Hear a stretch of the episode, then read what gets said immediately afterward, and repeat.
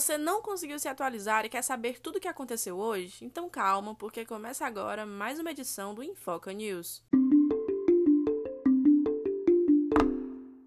Lira diz desconhecer espaço fiscal citado por Bolsonaro. O presidente da Câmara dos Deputados, Arthur Lira, afirmou não ter conhecimento sobre a possibilidade de reajustes salariais para servidores públicos caso a PEC dos precatórios seja aprovada. A declaração sobre essa possibilidade foi feita pelo presidente Jair Bolsonaro durante uma viagem para Bahrein, na Ásia. Anvisa quer informações do Ministério da Saúde sobre a aplicação da dose de reforço.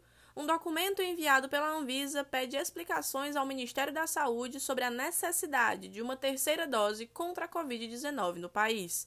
A pasta afirma que a decisão tem como base estudos de Israel.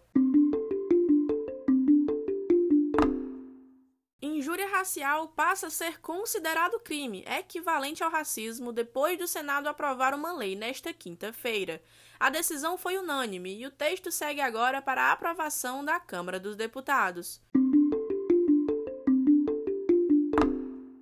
Brasil alcança marca de 1,5 milhão de mortes em 2020, segundo dados divulgados pelo IBGE foram quase 200 mil mortes a mais que 2019, e essa é a maior alta desde 1984.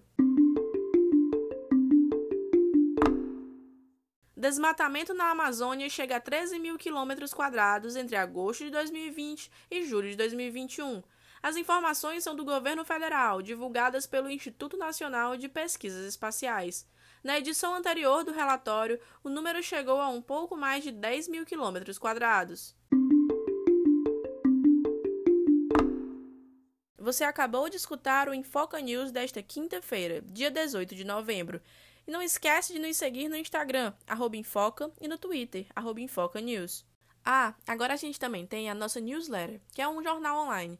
E de segunda a sexta, às 6 horas da manhã, você recebe de forma gratuita no seu e-mail um resumo das notícias mais importantes do seu dia. E para você ter acesso a esse tipo de conteúdo, é muito simples. Basta você ir no nosso Instagram, seguir a gente, é claro, e mandar na nossa DM o seu e-mail. E pronto, você está cadastrado. Então não perde essa oportunidade e até amanhã. Produção Infoca, repórter Lívia Pessoa, edição Lívia Pessoa.